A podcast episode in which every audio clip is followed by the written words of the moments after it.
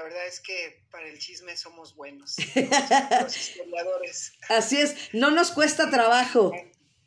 No, no, no, en lo absoluto. Ahora sí que de eso vivimos y cobramos. Así es, y eso es lo más padre, ¿no? Pues sí, sí, bastante. Y fíjate que historias eh, como la que les platicaremos hoy, seguramente todos tenemos algo que opinar, ¿no? Y, también este, nos pone de malas, nos, nos pone de buenas, a lo mejor lo defendemos, lo atacamos, qué sé yo, ¿no? Los, los vaivenes que se van dando a través del tiempo con figuras o personajes como este. Así es, es y de verdad no es... todavía quién es. Pero... Exacto, hay, hay, hay opiniones encontradas, ¿no, Marco? Sí, sí, claro, sí, absolutamente, absolutamente. Y bueno, también, desde luego hay que ver... Eh, fíjate que, que, cuando uno encuentra polémicas en las fechas históricas, en los movimientos artísticos, no sé, en, en cualquier cosa que hay en la, monumentalidad, en la monumentalidad, la arquitectura, lo que sea, lo primero que tenemos, o en lo primero en lo que tenemos que pensar es en la época en la que se están dando esos, esas opiniones, esos juicios, a veces desmedidos, a veces no tanto, ¿no? Por un lado y por el otro, pues también eh, canalizar o reflexionar en qué tanto nos involucramos con ellos. Y el personaje de hoy cumple a la perfección pues con también ¿no? Así nos, nos, cuestiona también a nosotros, pues quiénes somos en, en términos de, de identidad. Definitivamente, pero pues yo lo que quiero leer es tu semblanza, porque de verdad un currículum, ah, un currículum tuyo, bueno, son hojas y hojas. Entonces, pues Marco Antonio Villa Juárez es periodista, por la Carlos Septién García y maestro en Historia por la Universidad Iberoamericana. Desde 2011 es parte fundamental del equipo editorial de Relatos e Historias en México, revista de divulgación de la historia de nuestro país, en la que además escribe artículos de divulgación especializados en la historia del tiempo presente en nuestro país. Da también entrevistas en vivo en TV Mexiquense y Capital 21, así como en la estación radiofónica digital Código Ciudad de México. En ella suele hablar a profundidad sobre temas relacionados con la historia del país. Asimismo, realiza investigación iconográfica, escribe y edita para diversas editoriales. En el ámbito académico es profesor de la especialidad en diseño editorial de la Academia de San Carlos de la UNAM. Y el día de hoy está aquí en Cultura Radio en Miguel Hidalgo, así es que un aplauso y una bienvenida muy calurosa para ti, Marco. Muchísimas gracias. Y sabes qué, este, evidentemente esta, esta sinopsis eh, fue preparada en días pasados, ¿no? E incluso en meses pasados y ahora también por lo que comentábamos ahorita tras bambalinas, uh -huh. me uno a tu espacio en su segunda emisión y también por eso quiero felicitarte por, por incluirme, por hacer más grande ese currículo. y este y desde luego pues desearte larga vida muchísimas esta nueva etapa al frente de este programa Marta. Muchas gracias. Sabes que me encanta la cultura la comunicación la locución. Sí, sí, sí. entonces pues creo que se hermanan las Lo cosas. uh -huh. así es. Sí sí eso siempre se valora no de este lado te digo pues lo que haces por ella es también encomiable Muchísimas gracias. Esto muy duradero. Sé que también tienes mucho trabajo, este, además, así que eso le da un doble o triple valor a, a, a este esfuerzo. Muchísimas gracias. Pues mira, está Chelita Peña, dice buenas tardes, muchos saludos a todos, fuerte un abrazo para todos, súper, o sea, ya está la gente conectándose, compartan la transmisión, de verdad, denle me gusta, pongan un comentario. Y bueno, pues 12 de octubre, Día de la Raza, Día de la Resistencia Indígena. ¿Cómo vamos a comenzar esto? O entrarnos directamente nos vamos con el buen Columbus, porque es Columbus Day allá en Estados Unidos, ¿no? Sí, sí, sí. Bueno, en general en, en varias partes de América y también en Europa, eh, este día no pasa de largo. ¿No? Y en realidad, pero fíjate, a lo mejor lo que tenemos que decir es que ah, eh, híjole, Marta, no sé si hablar de los mitos o, o hablar de, de, de, si realmente descubre América o no descubre América, ¿no? Entonces, yo creo que nos vamos a ubicar primero en el tiempo, uh -huh. eh, allá en los muy lejanos años de, de finales del siglo eh, que fue 15, ¿no? Porque la fecha que nos es dada como oficial es el 12 de octubre de 1492 como, como el día del, descubrimiento de América. Evidentemente esto fue como, como en todo evento con estas características, fue precedido de, un montonal de, años, de, meses, incluso de décadas, sean revoluciones, independencias, lo que sea. Y bueno, esta cuestión de, Cristóbal Colón no fue la excepción. Y bueno, fíjate que, que durante toda nuestra vida, o sea, de, nosotros, de los ciudadanos de las generaciones actuales, o por lo menos de la segunda mitad de, del siglo XX para acá, que son las que a mí me constan, hemos relacionado al, navegante genovés Cristóbal Colón con el término del descubrimiento de, América, ¿no? Pero bueno, esto ha sido también cuestionado por igual número de décadas, de siglos, por historiadores, por investigadores, por cartógrafos, por infinidad de, personas eruditas, estudiosas, algunos más, otros menos, que bueno, que empezaron a relacionar a Cortés con un montón de situaciones, sea colonialismo, sea también esclavitud, nacionalismo aquí en México, que también es de lo que, de lo que eh, por nuestra historia, por lo que se ha escrito en nuestra historia nos, nos consta. Eh, bueno, esto de la esclavitud, nada más hago un paréntesis, a razón de los esclavos que él introdujo a, América y por las prácticas que, usó también para su, mantenimiento y expansión de, de, estos, de estos esclavos, él y otros colonizadores europeos, ¿no? Pero bueno, entendamos también que su misión era explorar y, explotar, sobre todo en, beneficio de sus respectivos reinos, los territorios que, comenzaban a conocer, ¿no? Pero bueno, lo cierto es que Cristóbal Colón, o sea, de lo que no hay ninguna, ninguna duda, es que él fue un hombre que que desafió lo desconocido, ¿no? Eh, en una época en la que llegaban, por ejemplo, también este Isabel y Fernando, y gobernaba, comenzaba también a gobernar y extenderse la fe religiosa, el catolicismo, y bueno, él y muchos eh, exploradores navegantes pues se lanzaron en la búsqueda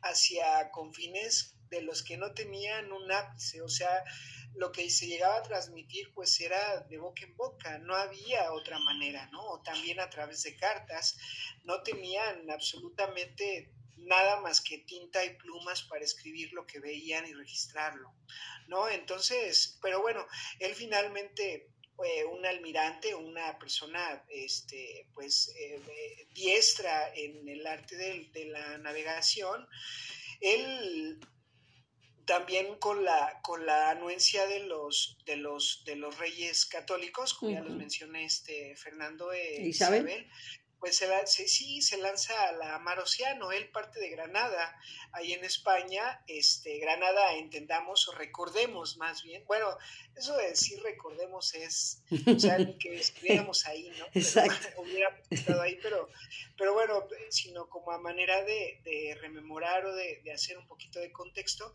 pues Granada fue el, gran territorio conquistado a los musulmanes, que bueno, que, que las tropas de Isabel Fernando, los reyes católicos, quitaron, arrebataron a los musulmanes y de ahí empezó a edificarse el gran imperio hispano que perduraría por más de un siglo como el más importante del mundo, ¿no? Entonces, Colón partió justamente de ahí y él se dirigía este, eh, hacia el puerto de Palos, él comenzó a navegar hacia el puerto de Palos un 12 de mayo de 1492, hablamos de más de medio año antes, ¿no? Imagínate todo lo que tuvo él que vivir en, esa, en ese tiempo, o sea, tantos meses cruzando el océano, nos, nos puede dar una idea de lo mucho que tardaban los barcos, ¿no? Entonces también, si algo no ha cambiado de ese tiempo a la fecha o a lo mejor se ha intensificado un poco, son los mares, eh, perdón, las condiciones climáticas en los mares, ¿no? A lo mejor pensamos que, que, él estuvo eh, durante el, parte de la primavera,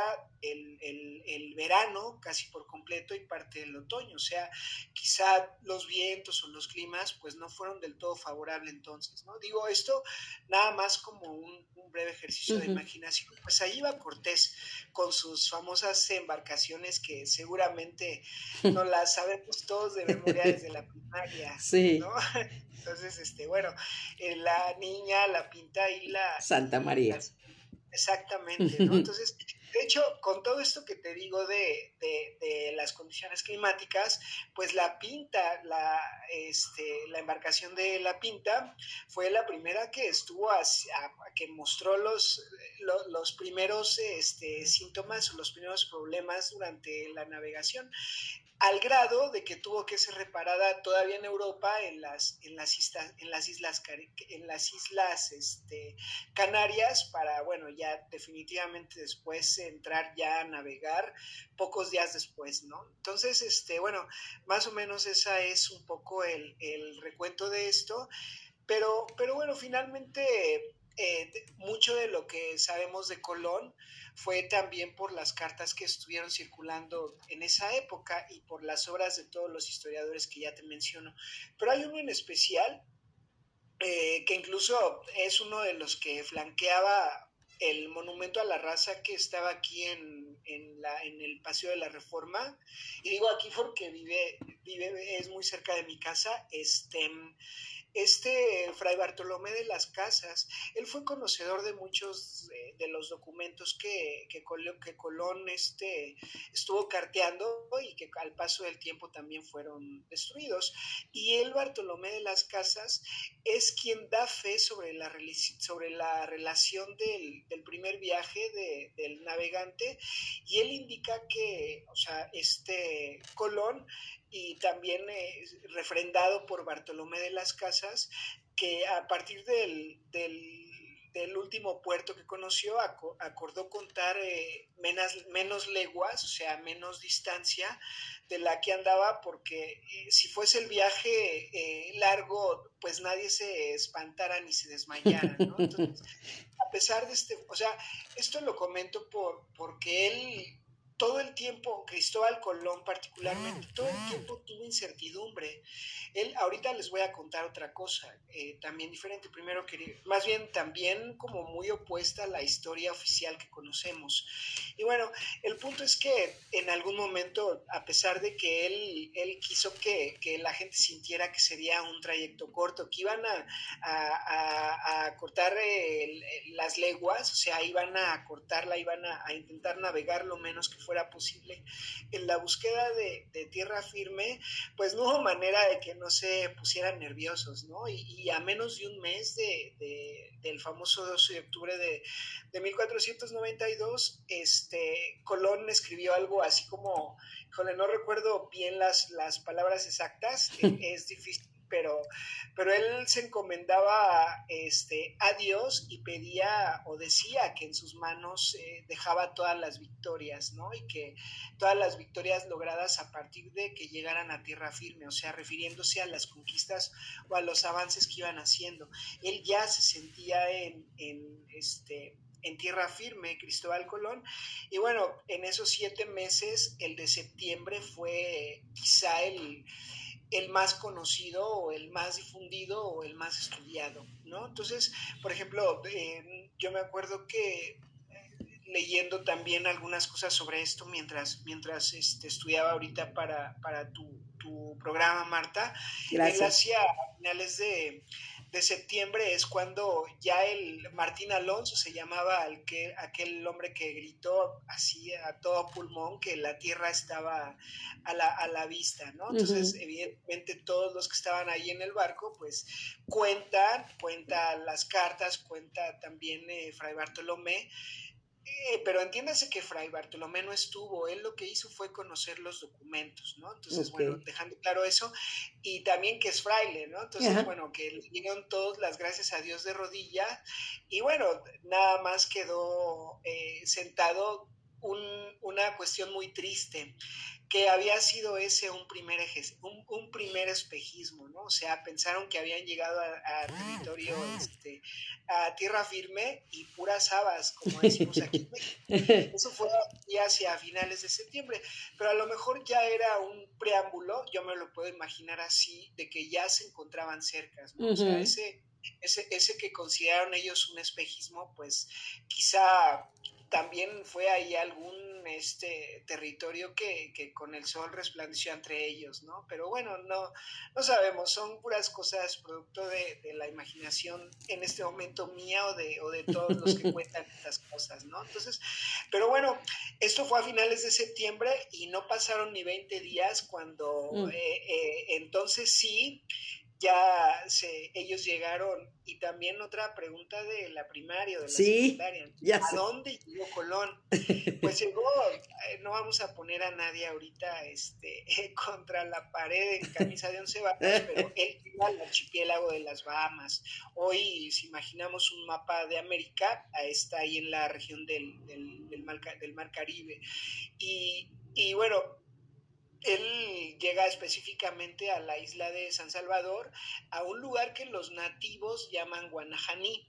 ¿no? Entonces, pero bueno, eso también es nada más un poquito de, datos duros. Entonces, bueno, el chiste es que eh, llega él el 11 de octubre ojo, llega el 11 de octubre, pero el 12 es cuando el almirante, o sea, Cristóbal Colón, saca una, una bandera real, o sea, de allá del, reino de, los reyes católicos, él y sus dos capitanes, cada uno con una respectiva bandera de, la Cruz Verde, y entonces ellos pues ondean, este, ondean esas, esas banderas y las plantan, ¿no? Cuenta, cuenta la historia, saltan a tierra y entonces es cuando está eso ya eh, prácticamente descubierto, como decimos, recurriendo a este término, este, muy usado o así transmitido por la historia oral durante, durante siglos, ¿no? Entonces, los navíos, eh, eh, todas esas banderas de las que te hablo son las mismas que llevaban los navíos, que a lo mejor las han visto por ahí en las imágenes en Google, en, en los libros, qué sé yo, ¿no? Alguna recreación también, una ilustración, este... Eh, en algún libro de texto también que tenían una F y una Y que no eran otra cosa que, una alusión a, a, este, a la corona española, ¿no? Entonces, bueno, este, todos, eh, eh, había un personaje, este, ay, se llamaba Rodrigo, Rodrigo de Escobedo. Él era el escribano de toda la armada y bueno, eh, convocado por, por Colón, se dio a la tarea de registrar todo, todo lo que iba pasando. Y bueno, eso fue lo que, lo que pasó en ese momento, este, resumido de forma muy breve, espero no haber, no haberlo ¿no? Pero, pero bueno, eso, eso es eh, eh, a, grandes rasgos lo que pasó con el viaje de, Colón y el, y el presunto descubrimiento de América, ¿no? Pero aquí es cuando eh, hay un historiador aquí en México muy famoso que es para, bueno, no, cambio famoso o sea, sí es famoso, pero a lo mejor es lo menos importante de él. Yo creo que es una persona trascendental en los estudios de la historia de nuestro país y él fue Edmundo Gorman. Él tiene un libro que se llama eh, La invención de América y como tal hay que tomarlo. O sea, la invención de América. Esto de Cristóbal Colón, ya con el paso de las décadas, eh, no fue más que una invención, o sea, Colón no esperaba llegar, no sabía que había llegado a América, ¿no? Él pensaba viajar a las islas orientales, que era en la costa en la costa oeste del Pacífico, allá por, bueno, por allá no, o sea, o allá muy lejos por Japón, ¿no? Entonces, pero bueno, evidentemente entre Europa y esa parte, si uno ve un, ve un globo terráqueo, un planisferio, si uno recorre con la vista de la península ibérica al territorio de Japón, se da cuenta de lo que hay en medio prácticamente y es lo que hoy llamamos América. ¿no? Entonces ellos, de hecho, aquel nombre de Nuevo Mundo, también acuñado tiempo después, pues se lo dan porque no se sabía realmente este, qué, era, qué era eso. O sea, él no llegó y dijo, esto es América. ¿no? Este, ni siquiera se tiene certeza. Que parece que murió, ¿no? Que se que murió con la idea, ¿no? Que sí llegó a las Indias, ¿no? Ajá, sí, fueron varios viajes. Si quieres, ahorita platicamos de eso, porque él hizo varios viajes, no hizo uno. Hizo varios en ese final del siglo, este, del siglo del siglo XV, ¿no? Entonces, él creía que esa isla a la que había llegado formaba parte, parte de Asia. Bueno, y en este libro de La invención de América, eh, que se publicó por primera vez a mediados del siglo XX, específicamente en, en 1958, no, no sé si, si, sean tan relevantes estos datos, pero, pero a lo mejor sí plantearlo dentro de un contexto nacionalista. O sea, en ese momento pues estaba eh, simbrando el, el, prismo en todo su, así a sus anchas, este, y con ellos también había una efervescencia nacionalista que venía de, de, tiempos de, de, la Revolución Mexicana, del cardenismo, luego Ávila Camacho, eh, luego de Alemán, etcétera, ¿no? Entonces, pero entiéndase también ese contexto cuando entonces, Edmundo Gorman, crítico, escribe La invención de América. ¿no? Imagínate cómo les cayó esto, esto a ellos. Entonces, este, bueno, eh, él ahí hace un recuento, este, cuatro partes para ser específico y muchísimas notas, en donde explica todo lo que pasó con esto, ¿no? Entonces, y cómo la, esta invención de América y lo que hizo Cristóbal Colón, pues pasa también por, por muchos constructos de tipo ideológico, dogmáticos, semánticos incluso, ¿no? Entonces que, nos hacen a nosotros o que nos hicieron a nosotros ya a lo mejor muy lejos de, esa eh, cúpula intelectual y política, me refiero a muy lejos al decir los estudiantes o los mexicanos, pues, pues aprender este discurso sobre el, sobre el descubrimiento de América, ¿no? Entonces, pero bueno, finalmente ahí es relevante considerarlo porque el mundo Gorman, el mundo Gorman quizá escribió la obra más lúcida lo que, sobre lo que pasó realmente eh, con el descubrimiento de, con el presunto descubrimiento de América y cómo es que lo hemos entendido o querido entender desde entonces y hasta nuestros días. O sea, me refiero a desde entonces cuando pasó, que luego vino toda la colonia, luego vino el primer siglo decimonónico, o sea, el 19, los primeros años de, México como nación independiente, etcétera. Entonces, este, que por cierto fue muy importante porque porque imagínate en, ese, en ese recuperar o, en ese empezar a construir y después recuperar la memoria de, de este, eh, de, lo, de, lo que habría de ser la mexicanidad, más bien para, para efectos de, recuperarse memoria, para construirnos una mexicanidad, sobre todo en un siglo tan, tan convulso como el, como el 19, pues fue en esa década cuando llegaron los dos monumentos a Colones, a Colón que, ah, que, conocemos, uno que está aquí por la delegación Cuauhtémoc y el otro el de Reforma, pero, pero fíjate que, que por ejemplo el de Reforma lo mandó a hacer el emperador Maximiliano. Mm. Digo, no lo pero uno piensa, bueno, el imperialista haciendo un monumento del otro colonialista, ¿no? Exacto. es una cosa muy curiosa. Sí. y, bueno, también eh, como prueba eso de los discursos en torno a la, figura de Colón, ¿no? Entonces, pero bueno, este, eh, eh, el chiste es que, que, bueno, en este libro él, él desmenuza todo eso, ¿no? Entonces, Colón evidentemente tenía noticia por exploradores anteriores de que había tierras ricas en, recursos, en, un montón de cosas, ¿no? O sea, tierras exóticas, tierras también con un montón de, riqueza o de confines por descubrir. Y la realidad es que sí, o sea, se hizo mucho eh, América, la fama del continente americano fue durante muchísimos años cesa para los exploradores europeos. ¿no? O sea, los reinos, sabemos bien, se llenaron las arcas y lo que sí es cierto es que, eh, eh, bueno, llenaron sus arcas con los viajes de exploración y Colón fue de los más, de los, de los pioneros en eso. Y también por esa situación que pasó con, con, este, eh, con el descubrimiento de América, pues no cabe duda que, que cobró un lugar muy importante en la historia.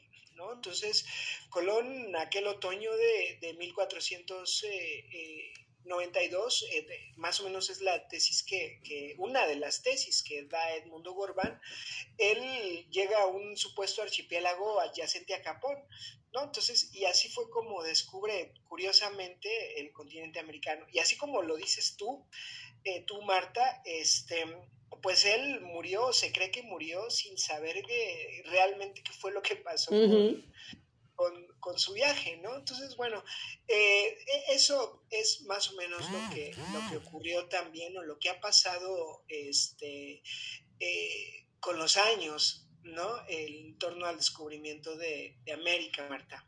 Y bueno, y referente, como decías, del monumento, pues hay mucha controversia, mucho que platicar, mucho que decir. Sí, sí, sí.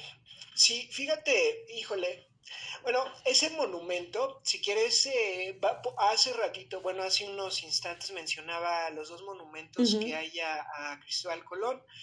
Entonces, a lo mejor es, es importante que, que, contemos un poquito de, de, cada uno, ¿no? No sé si han visto quienes han transitado por ahí por la delegación Cuauhtémoc, justo así como para ubicarnos eh, me refiero a la delegación Cuauhtémoc, a la sede de la delegación Cuauhtémoc, por ahí por la estación Buenavista, donde está el PRI. Por ahí hay un monumento a Cristóbal Colón, eh, pequeño.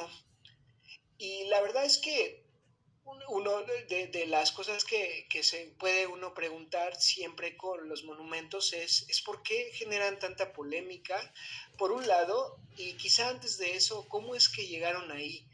¿No? Y evidentemente, eh, digo, los de Colón y cualquier otro monumento, ¿no? Entonces, finalmente, la historia de los, de los Cristóbal Colón que hay aquí en México no escapa ni de uno ni de otro, ¿no? Y fíjate que, que ese Colón en particular fue un ejercicio académico debido a que a mediados del, del siglo 19, por ahí de 1850 y algo, no recuerdo ahorita este, eh, el año exacto, pero sí un, el maestro, un artista importante de, en, su momento, de nombre José Bernardo Couto, él, eh, que fue un, no, perdón, él no fue el artista, él era una especie de gestor, hoy les llamaríamos gestor, era también un jurista, entiéndase al jurista como una persona de leyes, era un escritor, un diplomático y un académico de aquí de México, José Bernardo Couto Pérez se llamaba. Él presidía eh, la junta directiva de la Academia de San Carlos y le dijo al gobierno de entonces, eh, eh, que estaba, Santana estaba al frente en ese momento, él, él dijo, mira, es que esto es lo interesante hacia donde voy, que querían esculpir dos obras para establecer en los sitios, en sitios públicos importantes de la Ciudad de México. Pero aquí lo curioso es que uno iba a estar perdón, iba a estar dedicado a Agustín de Iturbide. O sea, hacía menos de, de 30 años que lo habían fusilado, acusado de traición a la patria. El que había querido ser emperador ahora proponían un monumento. Y el otro era Cristóbal Colón, ¿no? Entonces, pero otra situación curiosa era, pues evidentemente Santana no iba a aceptar un Iturbide, o eso podría pensar yo, no me consta qué pasó en ese tiempo, no tengo ahorita este, la información al respecto, la verdad es que tampoco me, he acercado a ella, pero bueno, por la época sí puedo decir que, quizá no le causó ninguna gracia, ¿no? Pero Couto, a su favor, él decía que, que o su propósito era poner en práctica eh, el, talento de algunos de los estudiantes de la Academia de San Carlos. Además de que, bueno, embellecería a la capital mexicana y, no conforme con eso, y ya así como un plus, la Ciudad de México iba a tener al primer eh, monumento a Cristóbal Colón de toda América. Entonces, bueno, ya eh, no importa. Por ahí este, entonces, Finalmente el Iturbide no se hizo, el Cristóbal Colón sí, y fue dada a otro, ese sí es el artista, ¿no? uno de nombre este, Manuel Vilar, pero bueno, él era de origen español, este, y era muy popular y muy apreciado por su talento también en, en esos, este, en esos mediados del siglo XIX ahí en la Academia de San Carlos. Y él hizo un modelado en yeso que después lo inauguraron, ¿no? Entonces, este, eh, él, sin embargo, bueno, por, por las vicisitudes llegaron después la guerra de reforma, la intervención de Maximiliano y un montón de cosas, la República restaurada, etcétera, ¿no? Entonces, bueno, para no hacerte el cuento largo, eh, tardar muchísimos años, varias décadas, este, en en las que el monumento pues no se concretaba y fue ya hasta finales, ya durante el porfiriato, que en el taller de otro gran, gran, gran personaje, este, un escultor, ese sí mexicano, de nombre Miguel Noreña, que se hace este, esta escultura, ¿no? Entonces eh, está, se inaugura en 1892 y estamos hablando de que fueron 400, 400 años después este, eh, de haberse consumado oficialmente el presunto descubrimiento de América, pero ojo, eh, lo digo entre, entre comillas, 400 después celebran la inauguración de, este, de esta estatua eh, y, bueno, Porfirio Díaz también con todo su, su, este, su amor y su culto a, a Europa, pues él organiza un desfile que no escatimó tampoco en, en, este, parafernalia, ¿no? En, ni desde luego en, vivas tampoco a, al almirante genovés y hace una caminata desde el centro de la Ciudad de México hacia el monumento a Colón, al nuevo monumento a Colón para festejarlo, ¿no? Y es una historia que como te mencionaba al principio, pues deja ver varias varias cosas. Una, e, el, discurso político en torno a, la figura de, esto, de, de, lo que hablábamos, por ejemplo, también en, la, en los días previos nosotros, este, bueno, lo mencionábamos mientras preparábamos esta emisión, la idea de, de tener o descifrar un origen a nuestra raza como mexicanos. ¿no? Y, bueno, Cristóbal Colón en ese sentido es que eh, fue una parte inherente del discurso político desde el porfiriato y mucho antes, ¿no? Entonces, y hasta la fecha, bueno, hasta la fecha no, porque ya lo, ya lo este, derrocaron, pero todavía hasta finales del siglo pasado, pues todavía hay quien, quien celebra el hispanismo este, y desde luego esta, esta mezcla, este sincretismo, aludiendo a la figura de Cristóbal Colón en su momento y con esta estatua y con todo lo que pasó en torno a ella, Cristóbal Colón pues no fue este perdón, Porfirio Díaz no fue la excepción, ¿no? Entonces, con ese desfile que te platico, magno, eh, desde Palacio Nacional, pues, este, eh, se demuestra esto que te comento, ¿no? Y me acuerdo, bueno,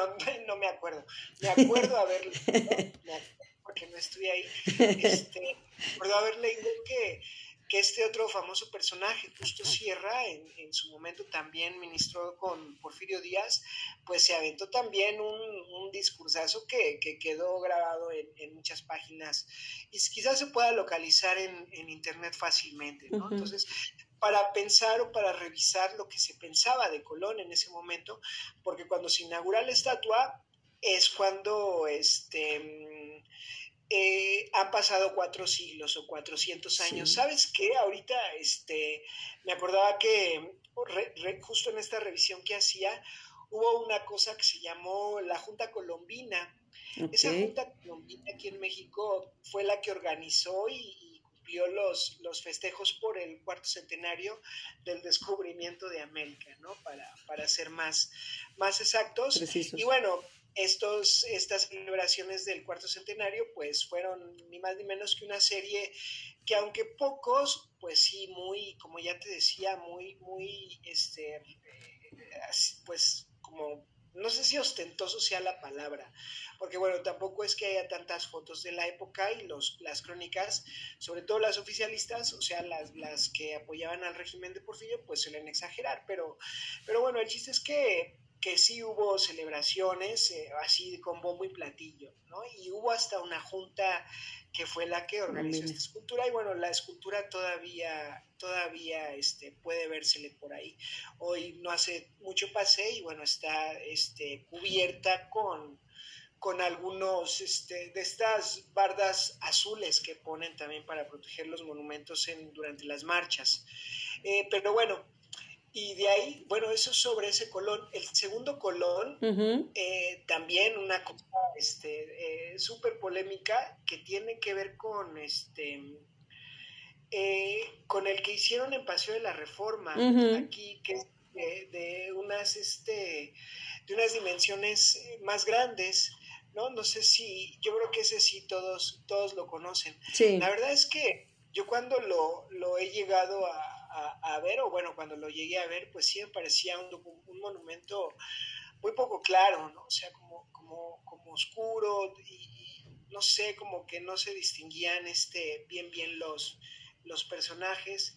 Este, pero bueno, finalmente él, ese, ese monumento en particular, pues como ya te había yo mencionado hace ratito, eh, lo mandó a hacer Maximiliano de Habsburgo, Este, este personaje, pues también fusilado aquí en, México, justo por, por este...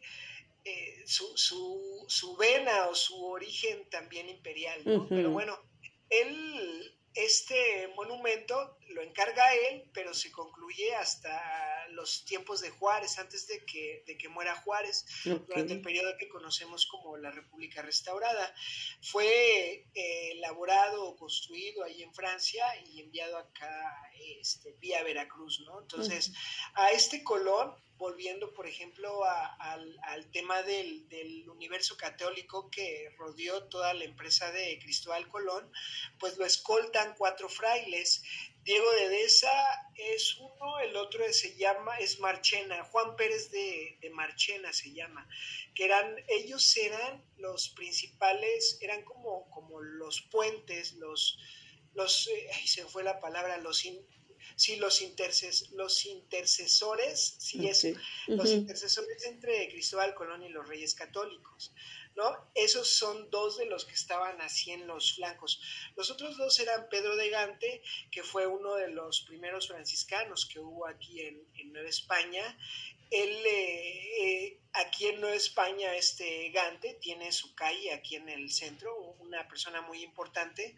Eh, bueno, no, Ahorita me quedó la duda de si su calle está en el centro, creo que sí. Pero bueno, Pedro de Gante fue uno de los primeros franciscanos aquí en Nueva España. Él fue evangelizador y educador en náhuatl, ¿no? Entonces, o sea, aprende el idioma para poder eh, evangelizar.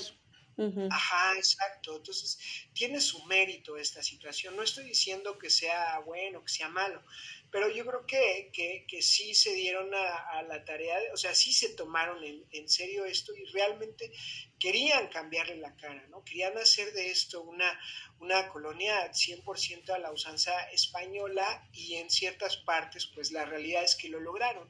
Entonces, Pedro de Gante fue uno de los primeros de ellos y también una figura muy importante. Y el cuarto y último es el que mencionaba hace rato, Bartolomé de las Casas, que él fue un, cronista este, de la Orden de los Dominicos. Él no era franciscano, él era dominico y él llegó a ser también obispo de, de Chiapas y él escribió también fue el, el, que escribió su historia de las Indias y donde dio a conocer muchísimas cosas de lo que había en este territorio, pues las da a conocer al, al, Imperio Español y bueno, de ahí también no cabe duda de que se pudo haber esparcido pronto por Europa. ¿No? Entonces, bueno, él se destaca como un protector también de, de los indígenas, pero bueno, esa es un poquito la, la historia de las, de las estatuas, Marta. Oye, ¿hay, ¿hay otras estatuas en Estados Unidos o alguna parte más? Me imagino que obviamente sí. Sí, e, exactamente de esas no, no sé los lugares, supongo, no sé los lugares exactos, más bien. Pero la historia seguramente es prácticamente la misma, ¿no? Porque, o sea, me, me refiero a las versiones con que se cuentan en torno al, a Cristóbal Colón, pues yo supongo, y sí supongo, eh, lo digo abierta y honestamente, que son semejantes, ¿no? Desde luego llegan noticias también de, que lo derribaron en Estados Unidos, no recuerdo en, qué parte exactamente, este, derribaron también una estatua de, Cortés y tiene me da la impresión de que también tiene un sentido político muy parecido, que responde a una historia muy parecida también a la que tenemos nosotros aquí. Así es. Oye, y el, eh, realmente Día de la Raza, ¿de dónde surge?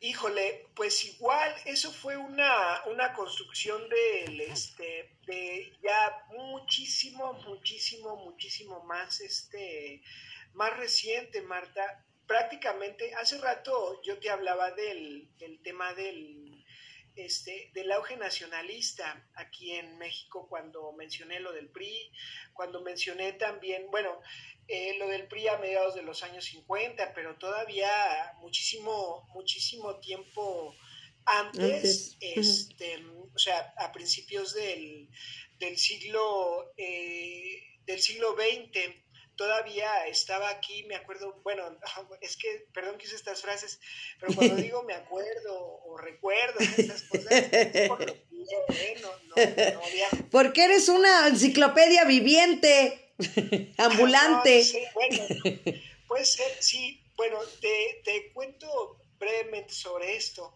Eh, vino de España, esa, esa denominación vino de España y aquí la, la adoptamos.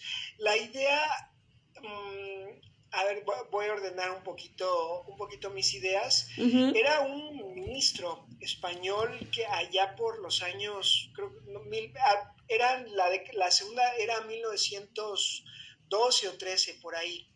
¿No? Entonces, él era el presidente de algo que allí en España igual se integró aquí como la Junta Colombina y o la Junta también por las fiestas de centenario, lo que sea, allá hubo una cosa que se llamaba la Unión Iberoamericana, ¿no? Entonces, ellos pensaron en una celebración que uniese, eh, digo, liderada por este ministro español, este, me acuerdo que se llamaba Faustino, no a ver si ahorita me, me llega el apellido, pero si ponen en Google ministro o, o ex ministro, era ya ex ministro en ese momento, este exministro español Faustino seguramente les, les arroja ese, ese dato. Si no, ahorita lo, busco yo. Eh, pero bueno, él era el presidente de esa Unión Iberoamericana y ahí propusieron hacer una celebración que uniese a España y a Iberoamérica, ¿no? eligiendo para ello el el 12 de octubre. Y fue así como, como en 1914 se celebra por vez primera un 12 de octubre la fiesta de la raza. Entonces, esa fiesta de la raza es el antecedente inmediato de lo que hoy conocemos como el Día de la Raza. Y el Día de la Raza, eso sí, tengo la certeza absoluta, porque no hace mucho fueron los 100 años, ya como tal empezó a llamarse así en, en 1900 el 1915. ¿no? Evidentemente fue precedida también de una intensa propaganda tanto allá, o sea, en, en, en, España? la península, eh, ajá, en, la península ibérica, como acá en, América y evidentemente pues sí fue adoptada.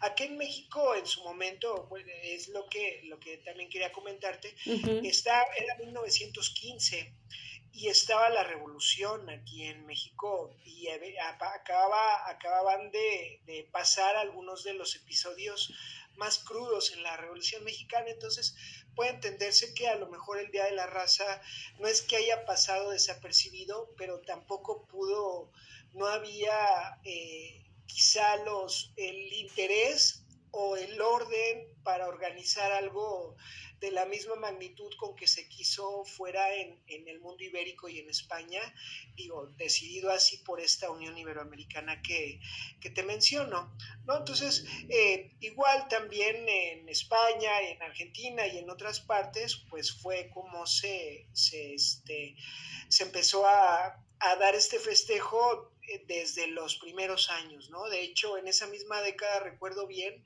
que lo declaran fiesta nacional en, Argentina, ¿no? Entonces, ese es más o menos este su, su origen, Marta.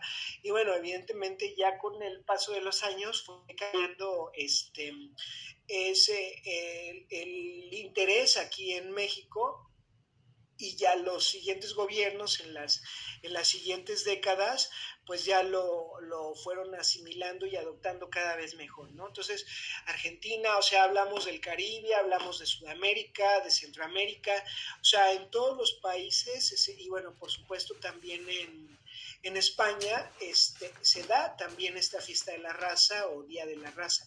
Hace, hace unos momentos también me comentaba sobre, sobre que hoy era el Día de Colón en el Columbus, hoy, perdón, el 12 de octubre es el Columbus Day, ¿no? También en, en Estados, Unidos. ellos ellos eh, eh, lo, ya sea Columbus de, o, perdón, Día de Colón o, o Día de la Raza, también en Estados Unidos es considerada una fecha este, relevante, ¿no? Entonces, hay aquí también en México una fecha muy, muy importante, ahorita recordaba eso, que es con, con José Vasconcelos.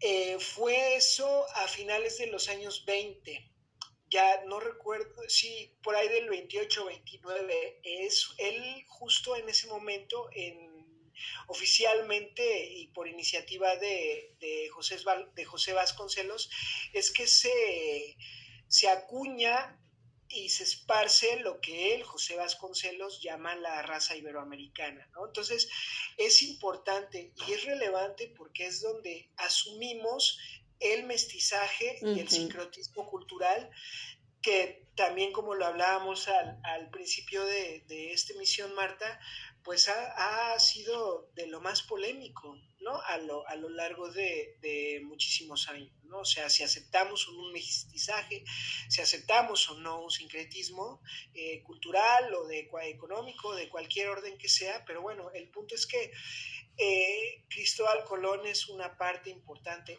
antes que Hernán Cortés, eh, o, más bien junto con Hernán Cortés, son dos de las figuras más importantes de este momento, ¿no? De, del encuentro de estos dos mundos. Entonces, por ejemplo, también hay un monumento al mestizaje, no sé si, si por ahí lo, lo, conocen o saben esa historia. Ese monumento al mestizaje está ahorita en el, en el Parque Jicotencatl, ahí en Coyoacán, en, en la contraesquina de la alberca olímpica, más o menos, más o menos.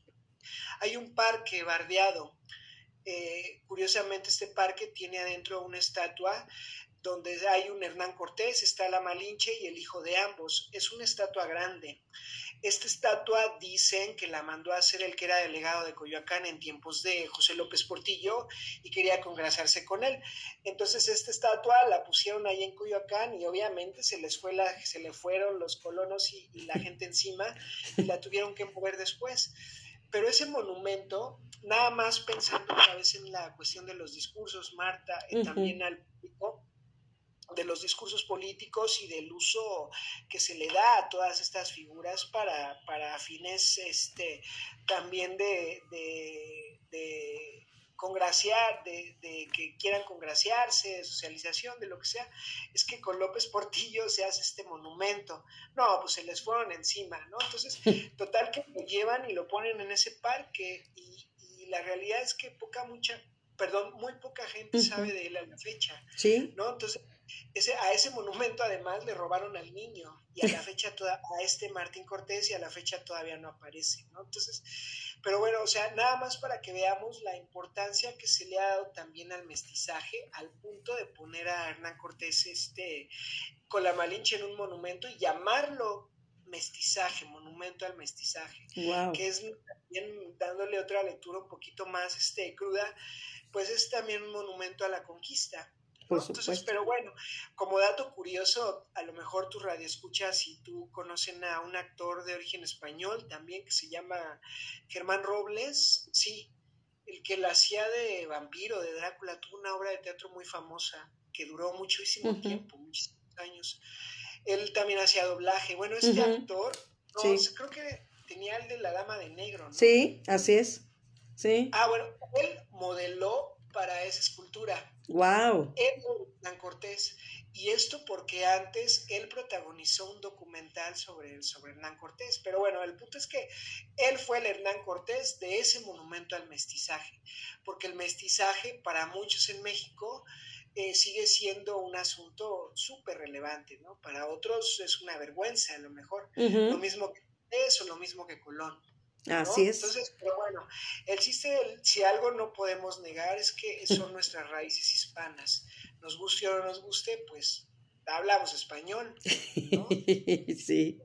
De cuentas. Y entre muchas otras cosas, pues eh, traer a cuento la o estudiar la figura de, de Colón, pues a mí me parece, me parece muy relevante, ¿no? Y sobre todo, eh, bueno, eh, si, si tomamos en cuenta el desde a lo mejor la erudición de Edmundo Gorman, o hace rato también te acuerdas que te platicaba del mambo a Cristóbal ah, Colón y sus O sea, eh, digo, es muy flexible el, el, tratamiento que hay en torno a la figura de Cristóbal Colón, pero al final todo nos cuenta algo y todo nos da muestras de que sí somos parte también o, que venimos de esa empresa. Así es. Cristóbal Colón. Descubrió, es un hecho, es eh, demostradísimo ya, este, y espero no, no ser este muy irreverente con eso, pero, pero bueno, Colón no descubrió América. Así es. Él, había llegado a otro, o quiso llegar a, otro, a otro lugar y se encontró aquí finalmente. Así es. Mira, pues mira, nos escribe María Eugenia Guerra Magallón, dice, aquí presente como todos los viernes, amiga Marta, y también nos dice, por aquí en México hay figuras importantes y no tiene una estatua a nombres de las calles, avenidas, estados, etcétera. ¿Y por qué no forman parte de nuestra historia? Y bueno, también Miriam Muñoz, este, presente, saludos, aquí presente Martita, Cherita Peña, muchas felicidades, está súper. ¿Qué le contestas a Maru? Sí, pues creo que eh, tiene toda la razón del mundo. Fíjate que eso, por un lado y por el otro les llegan a hacer estatuas y la realidad es que de repente nos dan ideas equivocadas. Aquí hace, hace como ejemplo de ello y, refrendando también el comentario que hace, este, aquí en el centro eh, debe ser más o menos por, Donceles, por Beliciario, por ahí por esa zona, híjole, se me olvidó ahorita el nombre de la calle. Este, eh, hay una Leona Vicario, pero bueno, todo el mundo sabe, bueno, no sé si todo el mundo, a lo mejor es exagerado, pero, pero esta mujer fue una gran eh, eh, independentista.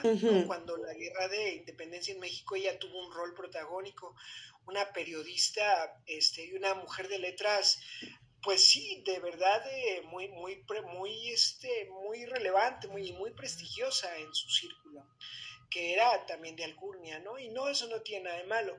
Pero cuando uno ve la estatua, o sea, es, es una deformación discursiva tremenda porque parece más una musa, una musa eh, griega o romana que lo que realmente fue ella, ¿no? Entonces, con el comentario que nos hace y con este ejemplo que yo doy es, o sea, le dan los políticos quienes mandan a hacer las efigies, le dan el discurso que se les antoja, ¿no? O sea, eh, entonces muchas veces algunos terminan muy mal, otros de plano pues ni siquiera logran erigirlos o ni logran existir durante tan poco tiempo, ¿no? Pero hay otros que sí persisten y persisten y persisten.